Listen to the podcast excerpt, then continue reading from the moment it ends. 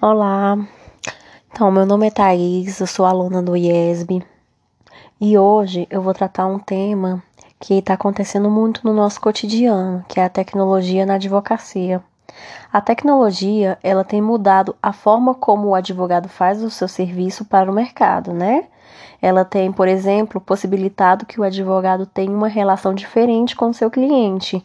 Porém, alguns aspectos pode se tornar uma ameaça para algumas empresas, né?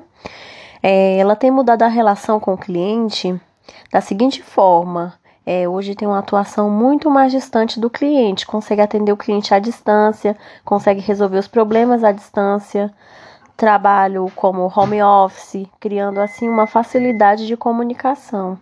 A tecnologia permite melhorar o dia a dia, melhorar os controles, não só a questão processual, mas a tecnologia também pode ser considerada uma como, por exemplo, a robotização dos processos.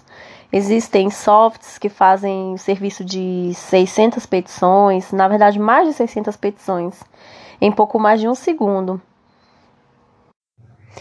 A inteligência artificial, ela consegue também fazer petições de forma automatizada, baseado né, no histórico de informações, petição que são repetitivas, casos que já aconteceram né, e se repetem, onde simplesmente precisa utilizar um mesmo padrão de defesa, por exemplo.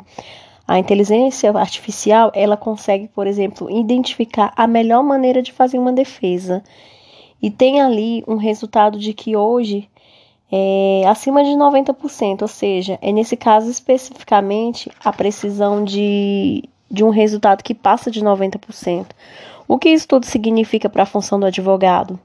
Bem, significa que existem muitas outras coisas que podem ser possíveis robotizar. Com a medida do tempo, porém, existem outras habilidades que se tornam mais evidentes na sua função.